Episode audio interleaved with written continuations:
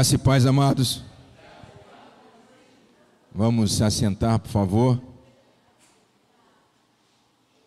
Pedir que os amados abrissem. Mateus, capítulo 6, versículos 19 ao 21. Mateus, capítulo 6, versículos 19 ao 21. Não acumuleis para vós outros tesouros na terra, onde a traça e o ferrugem destrói, e onde os ladrões arrombam para roubar.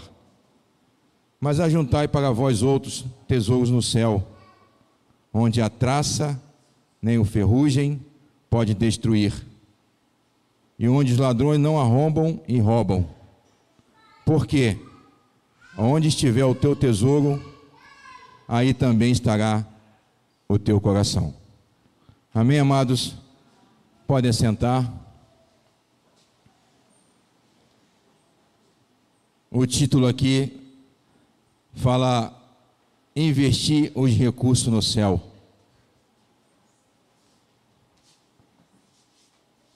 Aonde está o teu tesouro?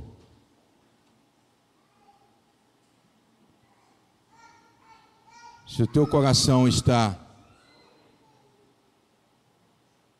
em busca das coisas celestiais, você vai falar das coisas celestiais.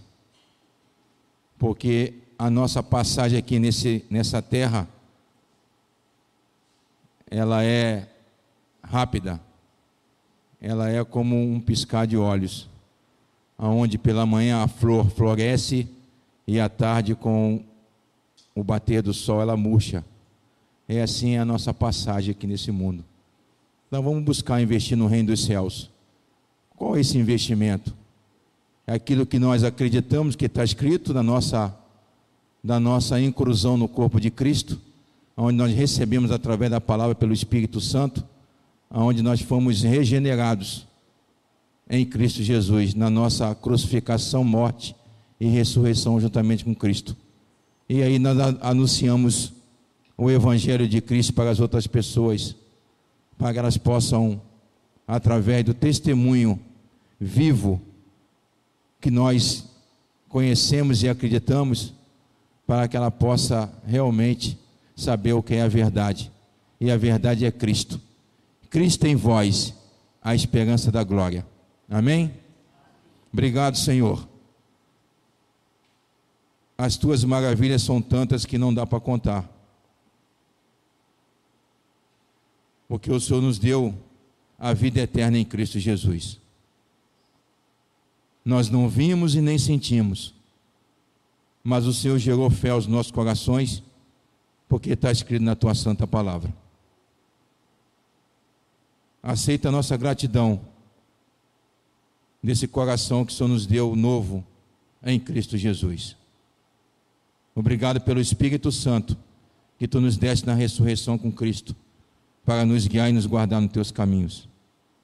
A Ele nos entregamos, para que seja tudo feito aqui, segundo a tua santa vontade, seja para a tua honra e glória do teu santo nome. Muito obrigado, Pai querido. A cada amado que o Senhor trouxe aqui na tua casa, para ouvir a tua palavra e prestar um culto a ti, Senhor. Abençoa todos com a bênção gloriosa da fé na tua palavra. E é no nome do teu filho amado Senhor Jesus Cristo que nós oramos e te agradecemos.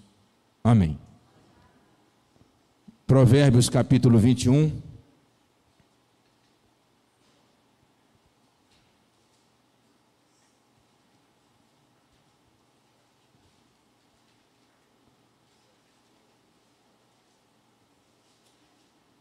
Versículo 30. Provérbios capítulo 21, versículo 30.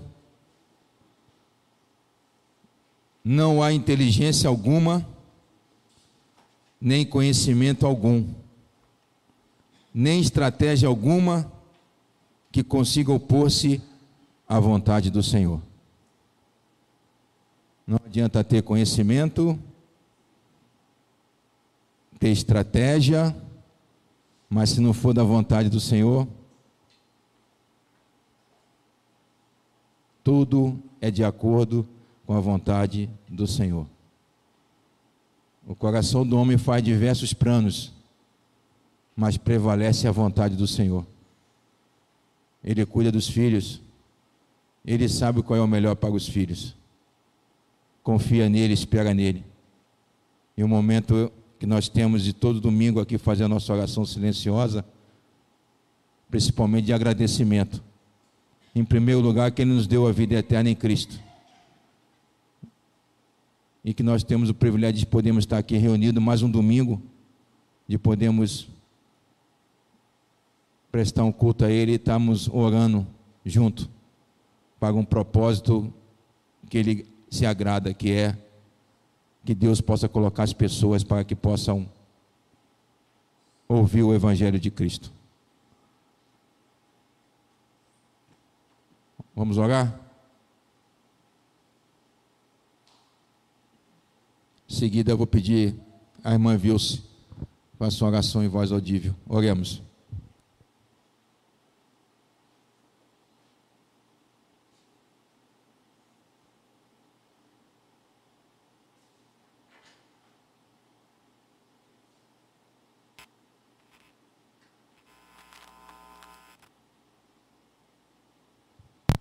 Senhor, nosso Pai, nosso Deus, graças te damos, ó Pai, por mais um dia de vida que o Senhor nos permite na tua presença. Espírito Santo de Deus, abençoa teu filho que vem trazer mensagem, que ele fale usado pelo teu Santo Espírito, que a tua palavra venha de encontro às nossas necessidades. Pai amado, Pai querido, te agradecemos por cada vida que o Senhor permitiu estar aqui, ó Pai, para ouvir a tua palavra. Pai querido, fala ao coração de cada um, Senhor. Aqueles que estão a caminho, Senhor Deus, que chega tempo de ouvir a tua palavra. Nós te louvamos por tudo e te agradecemos. No nome santo do nosso Senhor Jesus Cristo. Amém. Provérbios capítulo 3.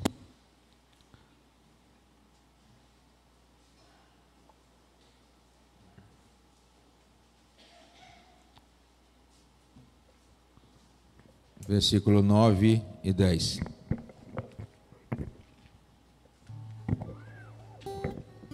Honra o Senhor com os teus bens e com as primícias de todos os teus rendimentos, e se encherão com fartura os teus celeiros, assim como transbordarão de vinho os teus reservatórios. Enquanto nós entregamos dízimos e ofertas ao Senhor, louvaremos com o cântico a tua fidelidade.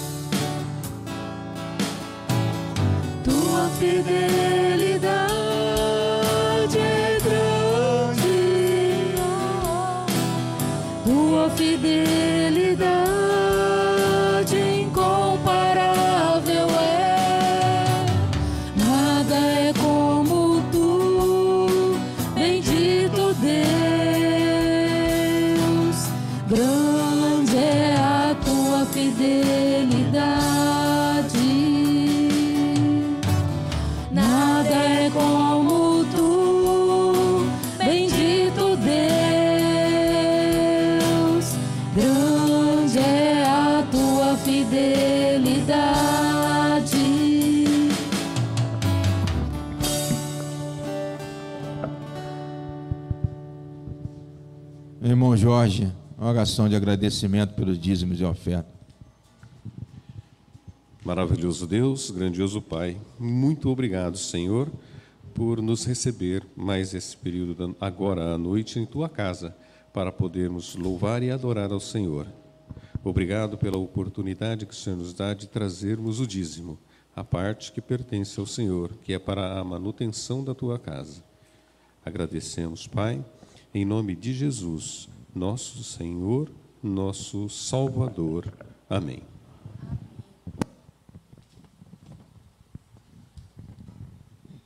Graça e paz, irmãos. Vamos nos colocar em pé para a gente poder adorar o nosso Deus, colocar a alegria do Espírito Santo para fora e contagiar toda a igreja. E nós vamos começar com o cântico Por onde eu for, onde nós pusermos a planta dos nossos pés, Ele estará conosco e nos abençoará. Vamos lá.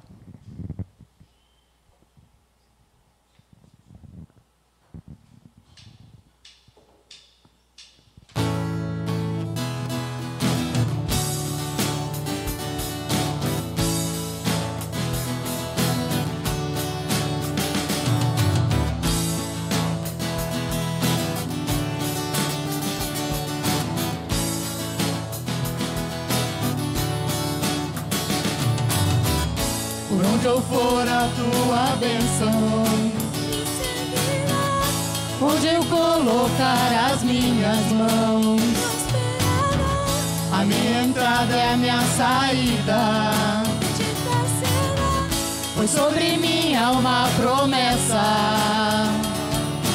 Prosperarei. Transbordarei os meus celeiros fartamente se encherão. A minha casa terá sempre tua provisão.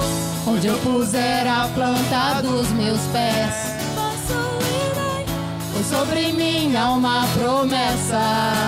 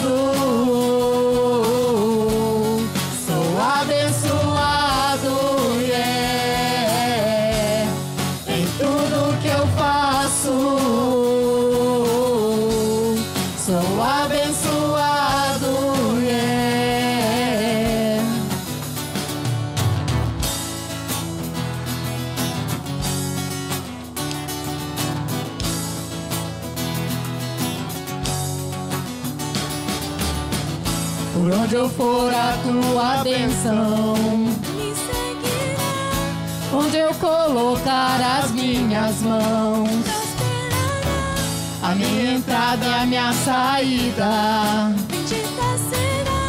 Pois sobre mim há uma promessa. Transbordarei transbordarei os meus celeiros fartamente casa terá sempre tua provisão. Onde eu puser a planta dos meus pés, possuirei. Pois sobre mim há uma promessa.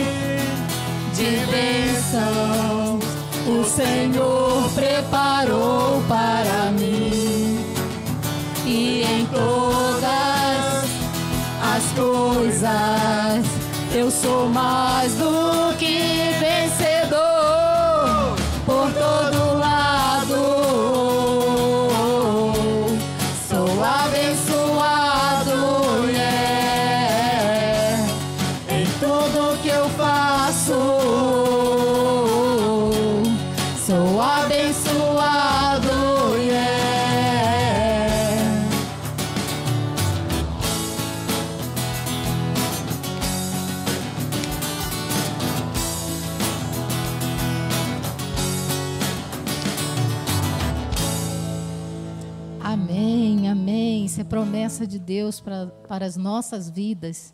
Agora nós vamos continuar adorando o nosso Deus com o cântico Deus Forte. Vamos nós.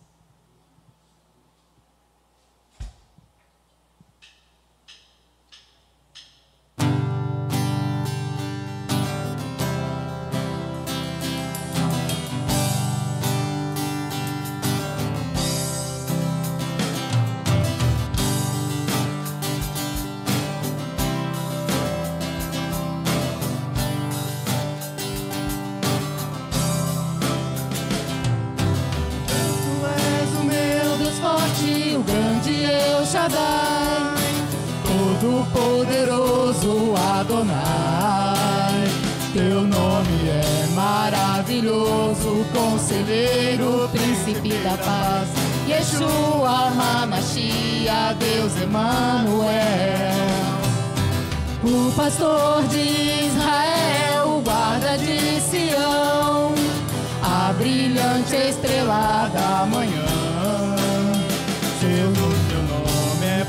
precioso, meu Senhor e Cristo. O nome sobre todos pelo qual existo. Jireh, Deus da minha provisão. Shalom. O Senhor é a minha paz. Chamar, Deus presente sempre estás. É o Elion, outro igual não há. Jeová Rafa, meu Senhor, que cura toda dor. Se vê que no Iavé minha justiça é. Eloí, Eloí, Deus, no controle está, meu Deus. Tudo governa, Jeová Rafa, meu Senhor, que cura toda dor. No Iavé minha justiça é.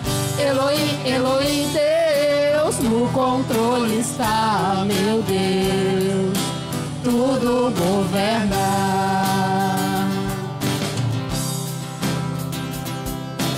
O pastor de Israel, guarda de Sião, a brilhante estrela da manhã. Jesus, teu nome é precioso, meu Senhor e Cristo. O nome sobre todos pelo qual existo. Jireh, o Deus da minha provisão. Shalom. O Senhor é a minha paz. Chamar, Deus presente sempre estás. É Elion, outro igual não há, não há. Jeová Rafa, meu Senhor, que cura toda dor. Se de que no Iavé minha justiça é. Eloí, Eloí, Deus, no controle está, meu Deus. Tudo governa, Jeová Rafa, meu Senhor, que cura toda dor. Se de que no Iavé minha justiça é. Eloí, Eloí, Deus, no controle está, meu Deus. Tudo governa. Tudo governa. Amém. Alguém tem dúvida de que Ele está no controle de todas as coisas? Amém. Por isso que nós devemos dar graças em tudo, porque Ele tem o domínio de todas as coisas. Tudo foi feito para Ele e para a glória dele, e aquilo que não é, Ele tira. Amém? O rei está voltando. Vamos finalizar com esse cântico? A trombeta está soando Vamos nos preparar, quer dizer, o Senhor já deixou tudo preparado. Nós só precisamos tomar posse. Amém? Vamos lá. O rei está voltando.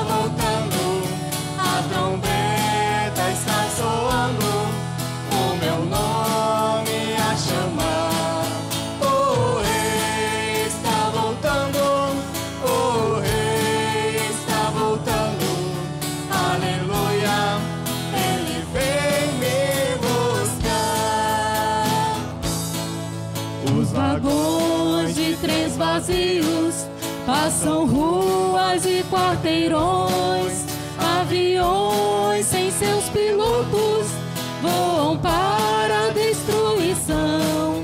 A cidade está deserta, sua agitação parou. Sai a última notícia: Jesus Cristo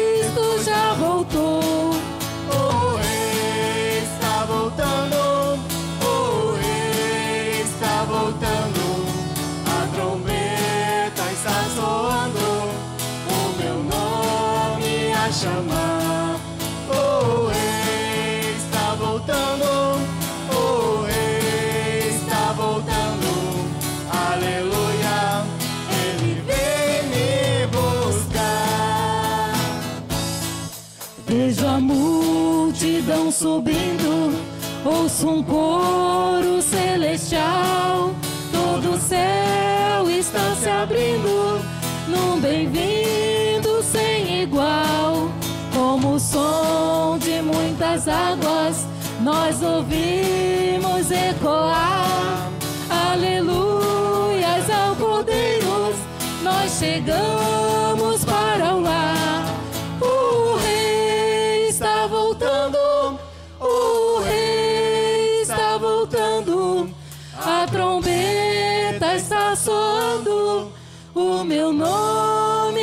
nome a chamar.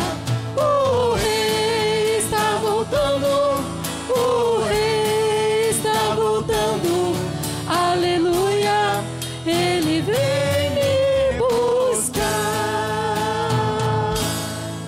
glória, louvado seja o teu nome, ó Pai. Prepara a tua igreja, ó Deus, nós sabemos que tu estás voltando, ó Pai.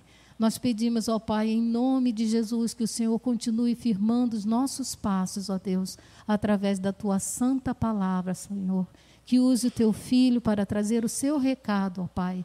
Abra os nossos corações para que a gente possa receber a boa semente da tua palavra que ela brote nesse coração que foi regenerado através do teu filho, ó Pai, que um dia morreu uma morte de cruz e nos levou a morrer juntamente com ele, e com ele o nosso velho homem foi morto e sepultado, mas com o teu grande poder nos ressuscitou juntamente com Cristo, nos dando a vida de Cristo e o Espírito Santo para nos guiar e nos guardar nos teus caminhos.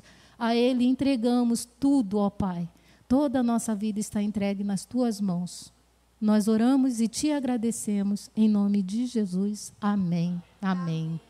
Agora nós vamos convidar as crianças a virem aqui na frente para a gente, através delas, adorar o nosso Deus.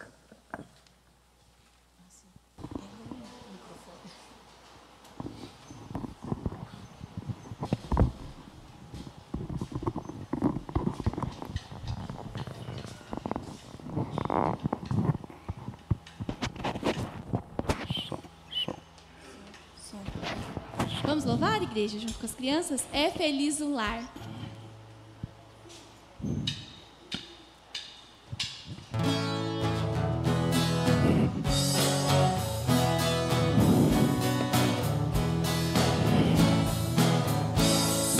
Se a família está em Jesus, é feliz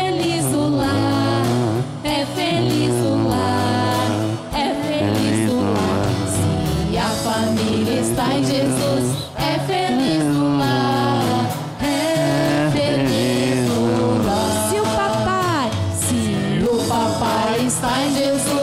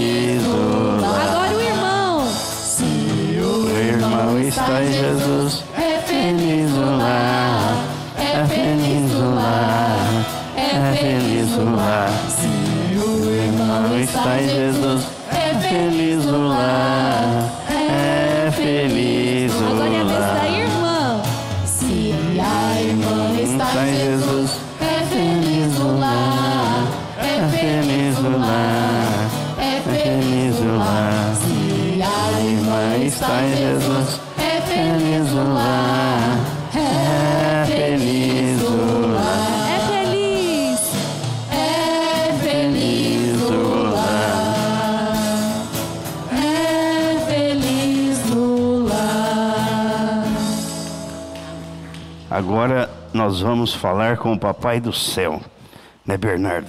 Combinado? Microfone que o Bernardo vai fazer a oração, porque nós vamos falar com o Papai do Céu da mãozinha. Aí eu seguro o microfone para você. Então vamos orar, vamos orar aqui, ó. Aqui, ó, vamos orar. Fecha o olho. Obrigado, meu Deus, por esse dia que o Senhor nos concedeu e que o Senhor nos levou até essa casa para ouvir mais da tua palavra. E que o Senhor abençoe a titia, que a gente aprenda cada dia mais da tua palavra. Em nome de Jesus, amém. Amém. Amém. Amém.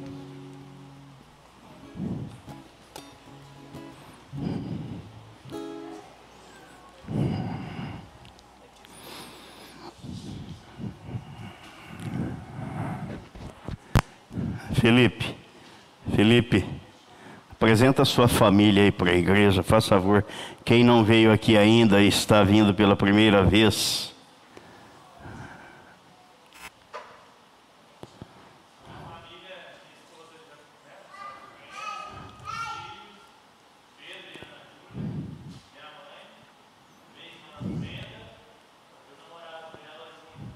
Os dois são, é a primeira vez que vem aqui. Tá bom. Deus abençoe vocês, viu? Podem sentar-se. Vamos abrir as nossas Bíblias no livro do profeta Ezequiel, capítulo 44. Eu vou precisar acender a luz aqui da frente que ficou apagada, né? Acho que eu vou lá acender a luz. É, vou precisar ir lá mesmo. Ah, ainda bem que alguém acendeu. Muito obrigado. Ezequiel capítulo 44. Vou ler apenas um versículo. O versículo 23. A meu povo ensinarão a distinguir entre o santo e o profano, e o farão discernir entre o imundo e o limpo. Vou ler mais uma vez. Vou ver essa versão aqui da Bíblia King James. Se tem a mesma redação. Estes homens consagrados orientarão meu povo a distinguir entre o santo e o profano, e lhe ensinarão a discernir entre o que é puro e o que é impuro. Pai Santo, nós te agradecemos pela tua palavra, pela oportunidade que o Senhor nos concedeu de estarmos aqui para cultuarmos o teu nome santo, para te adorar, para louvar e para engrandecer o teu nome e o teu reino aqui neste lugar.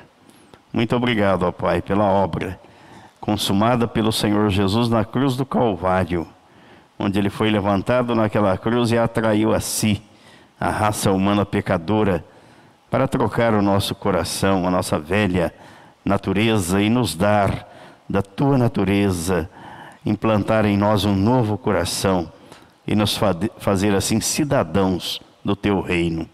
Muito obrigado por tudo. Nós oramos e pedimos que o teu Espírito, ele mesmo ministre a tua palavra e nos dê o entendimento dela, em nome de Jesus. Amém.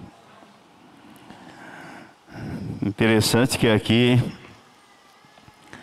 Deus não está dizendo ao profeta que é para ensinar o povo a melhorar a condição social, econômica, financeira.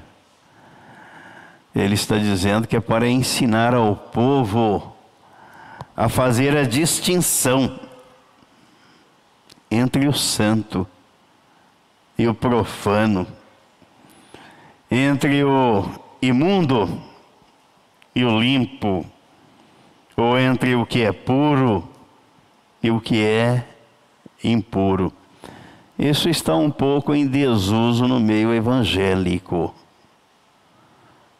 Está em desuso, não se usa muito isso, porque a tônica da mensagem é outra, mas é o que está escrito aqui.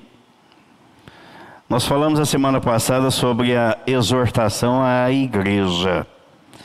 E aí nós mencionamos aqui alguns textos, e dentre eles, o texto que foi o texto base da nossa reflexão, que foi Efésios, capítulo 5, versículo 3 ao 21.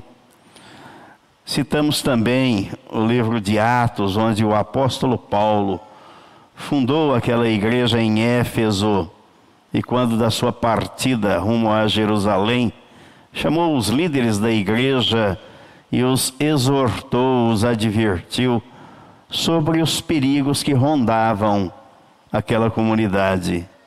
E também falamos sobre a carta que Jesus mandou João escrever à igreja em Éfeso, denunciando o risco que a igreja corria. E ela, por não atender ao apelo, à exortação do Senhor Jesus, findou por desaparecer. Perdeu de vista o primeiro amor. Deixou de olhar para Jesus, olhou para tudo, para todos os lados, menos para Jesus. E hoje, dentro dessa linha de exortação, nós vamos sair do coletivo do corpo para o individual, para os membros do corpo de Cristo.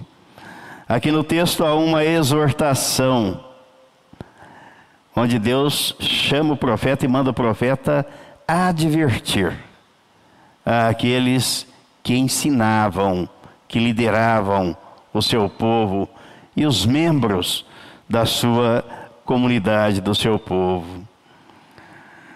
A exortação do Senhor para que o profeta, o sacerdote, o cristão, o homem ou a mulher e a mulher de Deus, ensine, aprenda a discernir, a distinguir entre o santo e o profano, entre o imundo e o limpo, entre aquele que serve e aquele que não serve a Deus, entre o que teme e o que não teme ao Senhor, entre o que preserva e o que deturpa a fé, os valores espirituais, os valores da ética, da moral, da família. O cristão é a boca do Senhor para anunciar as boas novas de salvação, para propagar o evangelho da graça de Deus. Para isso ele foi chamado das trevas. Nós vemos na primeira carta escrita por Pedro, no capítulo 2, no capítulo 2, primeira carta escrita por Pedro capítulo 2, os versículos 9 e 10. Ele diz assim: Vós, porém, sois raça eleita, sacerdócio real, nação santa, povo de propriedade exclusiva de Deus a fim de proclamardes as virtudes daquele que vos chamou das trevas para a sua maravilhosa luz. Para isso, o cristão foi chamado, foi regenerado, foi colocado em Cristo. Vós, sim, que antes não erais povo, mas agora sois povo de Deus. Ninguém nasce cristão, o cristão é aquele que crê, que acredita, que se entrega, que se rende à obra que Jesus consumou na cruz, que acredita que foi participante da crucificação juntamente com Cristo, da morte para o pecado no corpo de Cristo. Esse é o cristão. O resto é crente.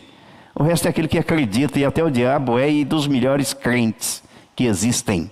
O diabo, porque ele crê e estremece diante do poder de Deus. Mas o cristão é portador da natureza divina. Cristo vive nele. Então ele deve levar uma vida santa, ser santo, fazer parte da nação santa, não da nação corintiana, da nação santa. É povo de propriedade exclusiva de Deus. Ele diz: que não tinhais alcançado misericórdia, mas agora alcançastes misericórdia. Deus encerrou todos debaixo do pecado a fim de usar de misericórdia para com todos. Isso quer dizer que o cristão deve ter um comportamento escorreito, exemplar compatível com a palavra de Deus. Deve andar de acordo com a Bíblia e não segundo e tampouco seguindo o modelo do mundo. Deve evitar, evitar lugares e participar de coisas que não engrandecem o reino de Deus.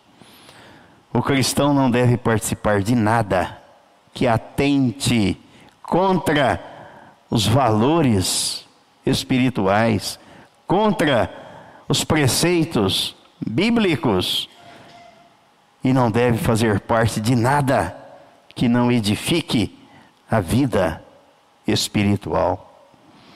O Senhor dá tanta importância a essas questões. Elas não são questões de somenos importância mas são questões importantíssimas. Que ao profeta Jeremias, ele deu o seguinte recado. Vamos ver. Jeremias, capítulo 15. Capítulo 15. Qual foi o recado que Deus entregou ao profeta? No versículo 29,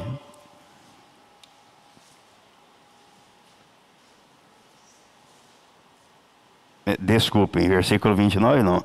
Versículo 19, né? Porque não tem 29 versículos. Versículo 19. Portanto, assim diz o Senhor: se tu te arrependeres, eu te farei voltar e estarás diante de mim. Se apartares o precioso do vil, serás a minha boca, e eles se tornarão a ti, mas tu não passarás para o lado deles. Se tu te arrependeres, eu te farei voltar. A ação é de Deus na vida daquele que demonstra arrependimento sincero, verdadeiro, sem hipocrisia. E se apartares o precioso do vil, serás a minha boca, a boca do Senhor. É o Senhor quem está dizendo ao profeta Jeremias, e vale para nós ainda hoje. E o apóstolo Paulo diz que não devemos ser participantes do engodo, do engano. Por quê? Ele diz aqui na carta, na primeira carta aos Coríntios, no capítulo 15, primeira carta aos Coríntios, no capítulo 15, no versículo 33, ele diz assim: Não vos enganeis, as más conversações corrompem os bons costumes. Então é preciso separar o santo do profano, o precioso do vil, o limpo do imundo, para ser a boca do Senhor.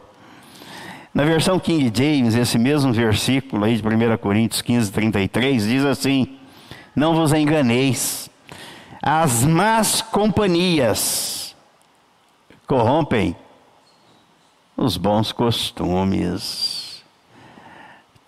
Tiago diz que uma fonte de água amarga não pode jorrar água doce.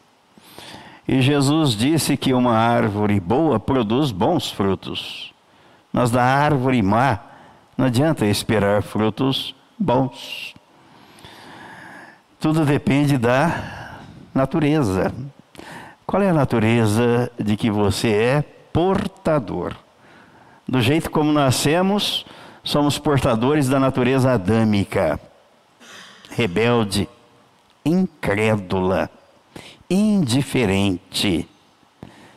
Mas pelo novo nascimento ganhamos a natureza divina para andar de acordo com a palavra de Deus, para desejar ardentemente, como diz Pedro, o genuíno leite espiritual que é a palavra de Deus. Há um ditado ainda que diz: Me diga com quem andas, e direi quem tu és. E para não ficar no dito popular, no livro de Provérbios, no capítulo 13, capítulo 13, no versículo 20, versículo 20,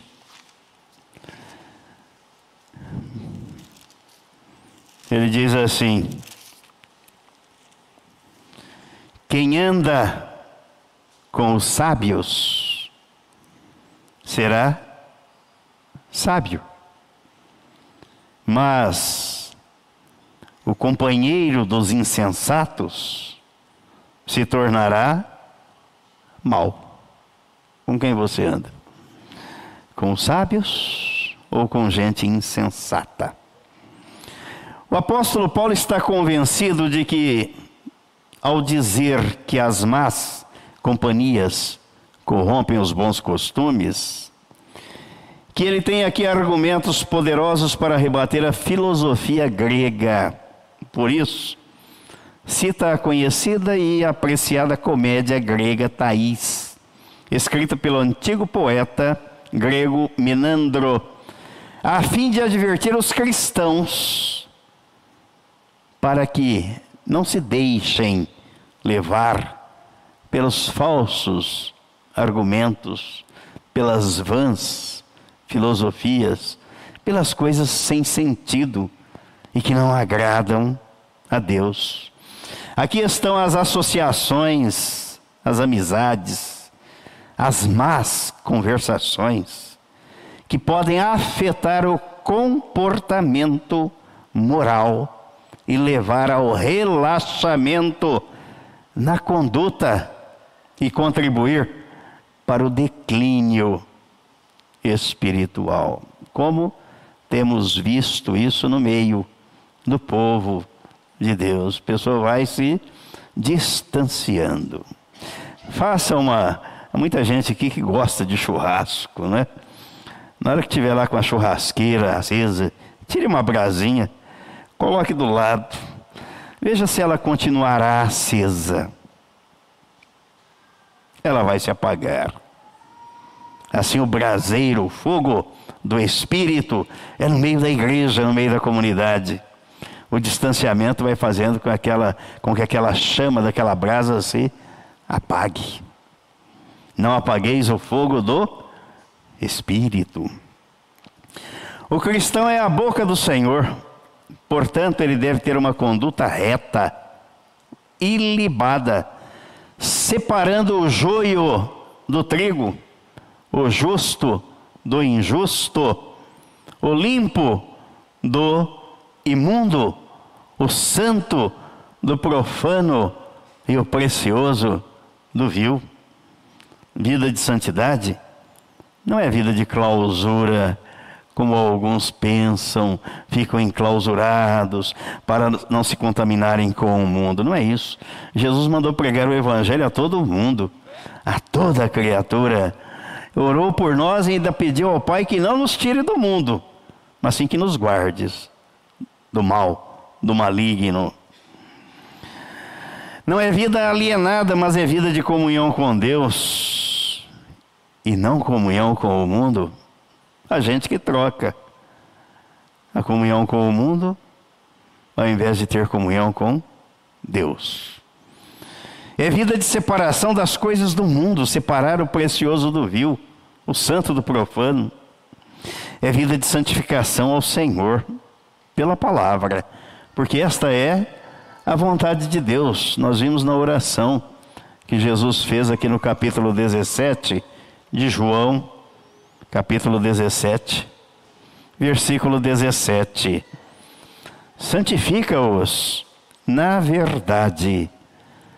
A tua palavra é a verdade. É a palavra de Deus que vai nos santificando dia a dia. Quanto mais lemos da palavra, mais santos nos tornamos. É o conceito de santo que a Bíblia traça, aquele que tem a vida de Cristo, a vida do Espírito Santo, a natureza divina. Esse é santo. Não é aquilo que os homens fazem, não.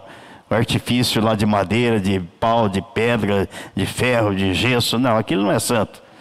Aquilo é ídolo criado pelas mãos do homem, que vai contra a palavra de Deus. Primeira carta aos Tessalonicenses, no capítulo 4. Primeira carta aos Tessalonicenses, no capítulo 4.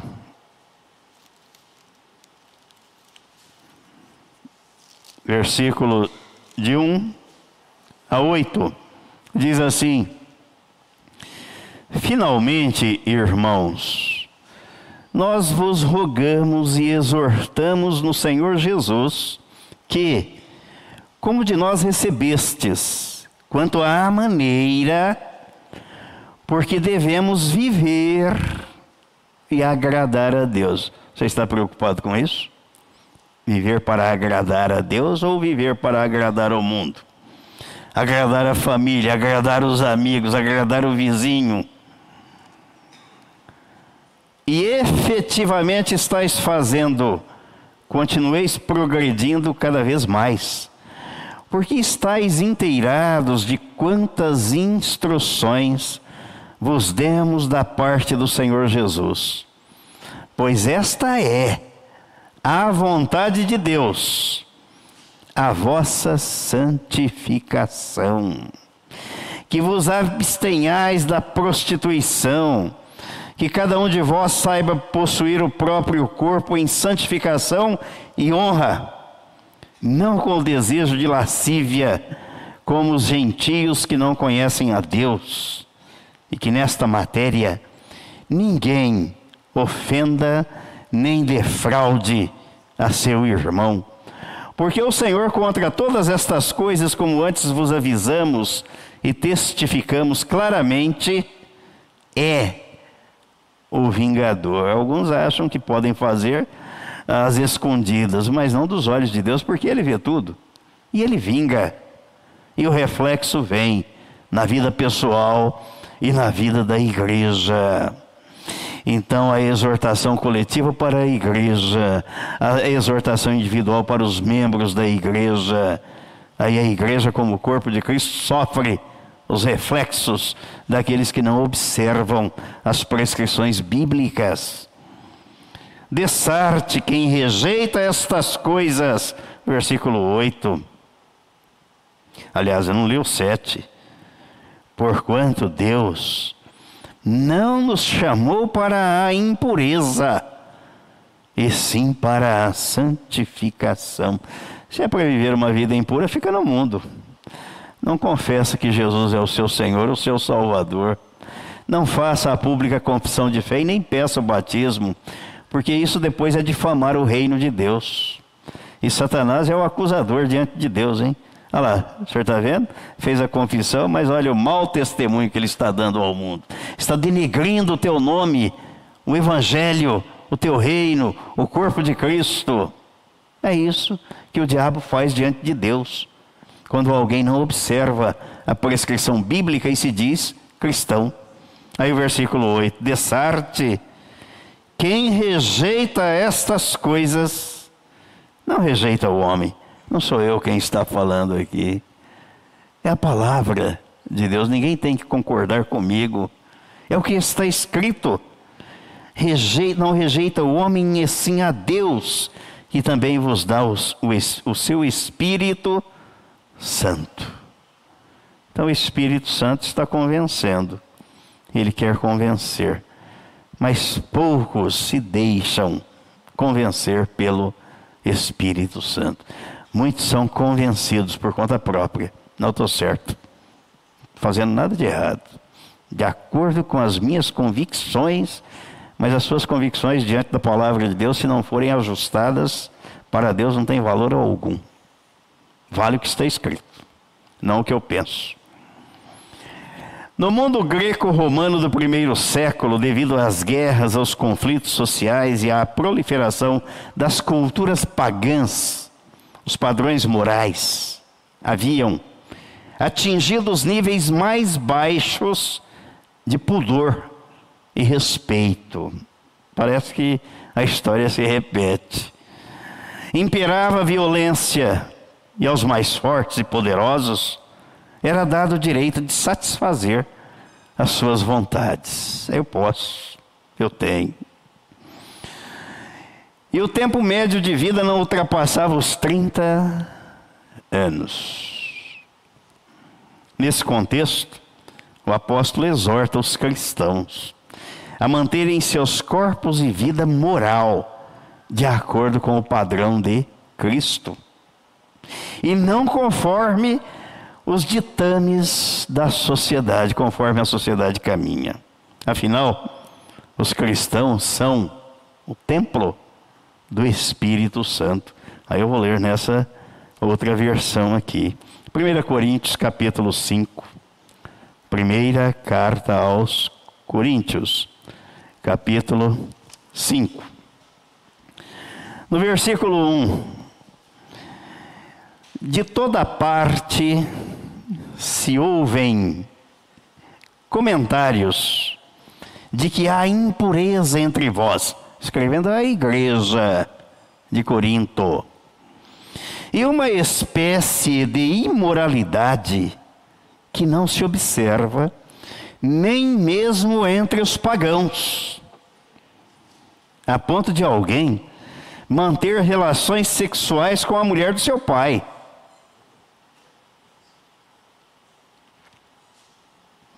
É uma expressão latina que diz mutatis mutandis. A história se repete, ainda nos nossos dias. E misericórdia, não quero pensar no nosso meio. E na primeira, nessa mesma carta, aqui no capítulo 6, no versículo 19, ou ainda não entendeis que o vosso corpo é santuário do Espírito Santo, que habita em vós, o qual tendes da parte de Deus e que não pertenceis a vós mesmos.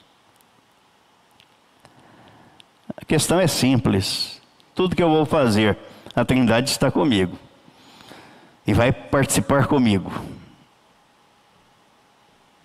Esse é o juízo que a gente deve exercitar. Sou o templo do Espírito Santo. Tudo que eu fizer, a Trindade está participando comigo. Ou, como eu tenho visto ao longo da caminhada, alguns se enganam. Eu fui atraído no corpo de Cristo, fui crucificado com Cristo, morri para o pecado no corpo de Cristo, fui sepultado com Cristo e Deus me ressuscitou juntamente com Cristo. Daqui para fora mas não teve a conversão real, verdadeira, sincera. É um decoreba, decorou. E sai repetindo igual papagaio. Mas não mudou nada na vida. E aí despenca ribanceira abaixo. E a trindade vai junto. Ladeira abaixo. Separar o santo do profano e distinguir entre o imundo e o, e o limpo é se comportar de forma adequada, compatível com as Escrituras. É seguir o bem e não o mal, é ater-se à palavra de Deus e rejeitar as vãs filosofias, a sabedoria humana. É falar conforme os oráculos divinos, manter-se firme na fé mesmo em meio às forças hostis do mundo. Enfim, é ter em mente o mesmo sentimento que houve em Cristo Jesus. Vamos ver aqui, primeira carta aos Coríntios, capítulo 2, capítulo 2, versículo 16 versículo 16. Quem jamais conheceu a mente do Senhor, para que possa instruí-lo? Todavia, nós temos a mente de Cristo. É ela que está instruindo você, conduzindo você, direcionando sua vida, a mente de Cristo.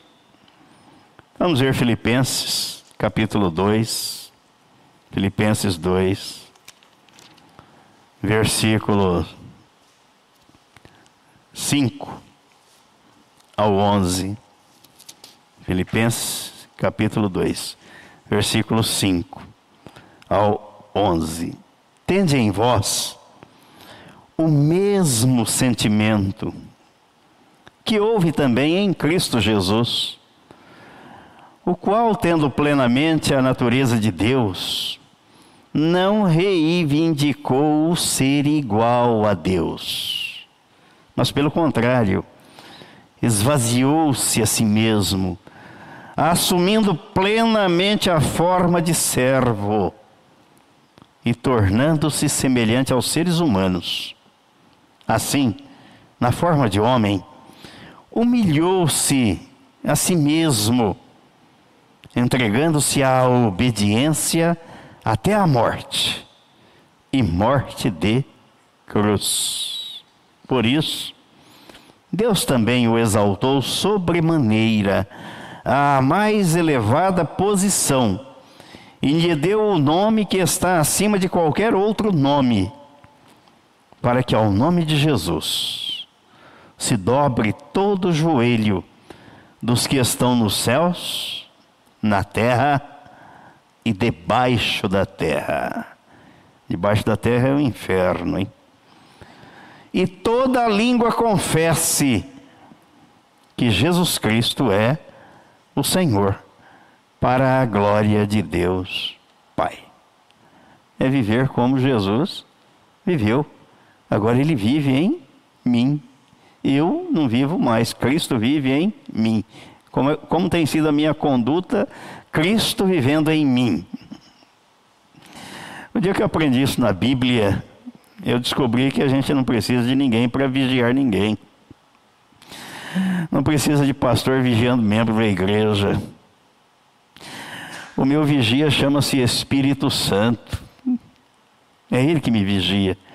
É Ele quem me guia. Sou portador da natureza divina e a Trindade habita em mim, fazendo tudo que eu faço do jeito que eu faço. Então eu devo me policiar. Como é que eu estou vivendo?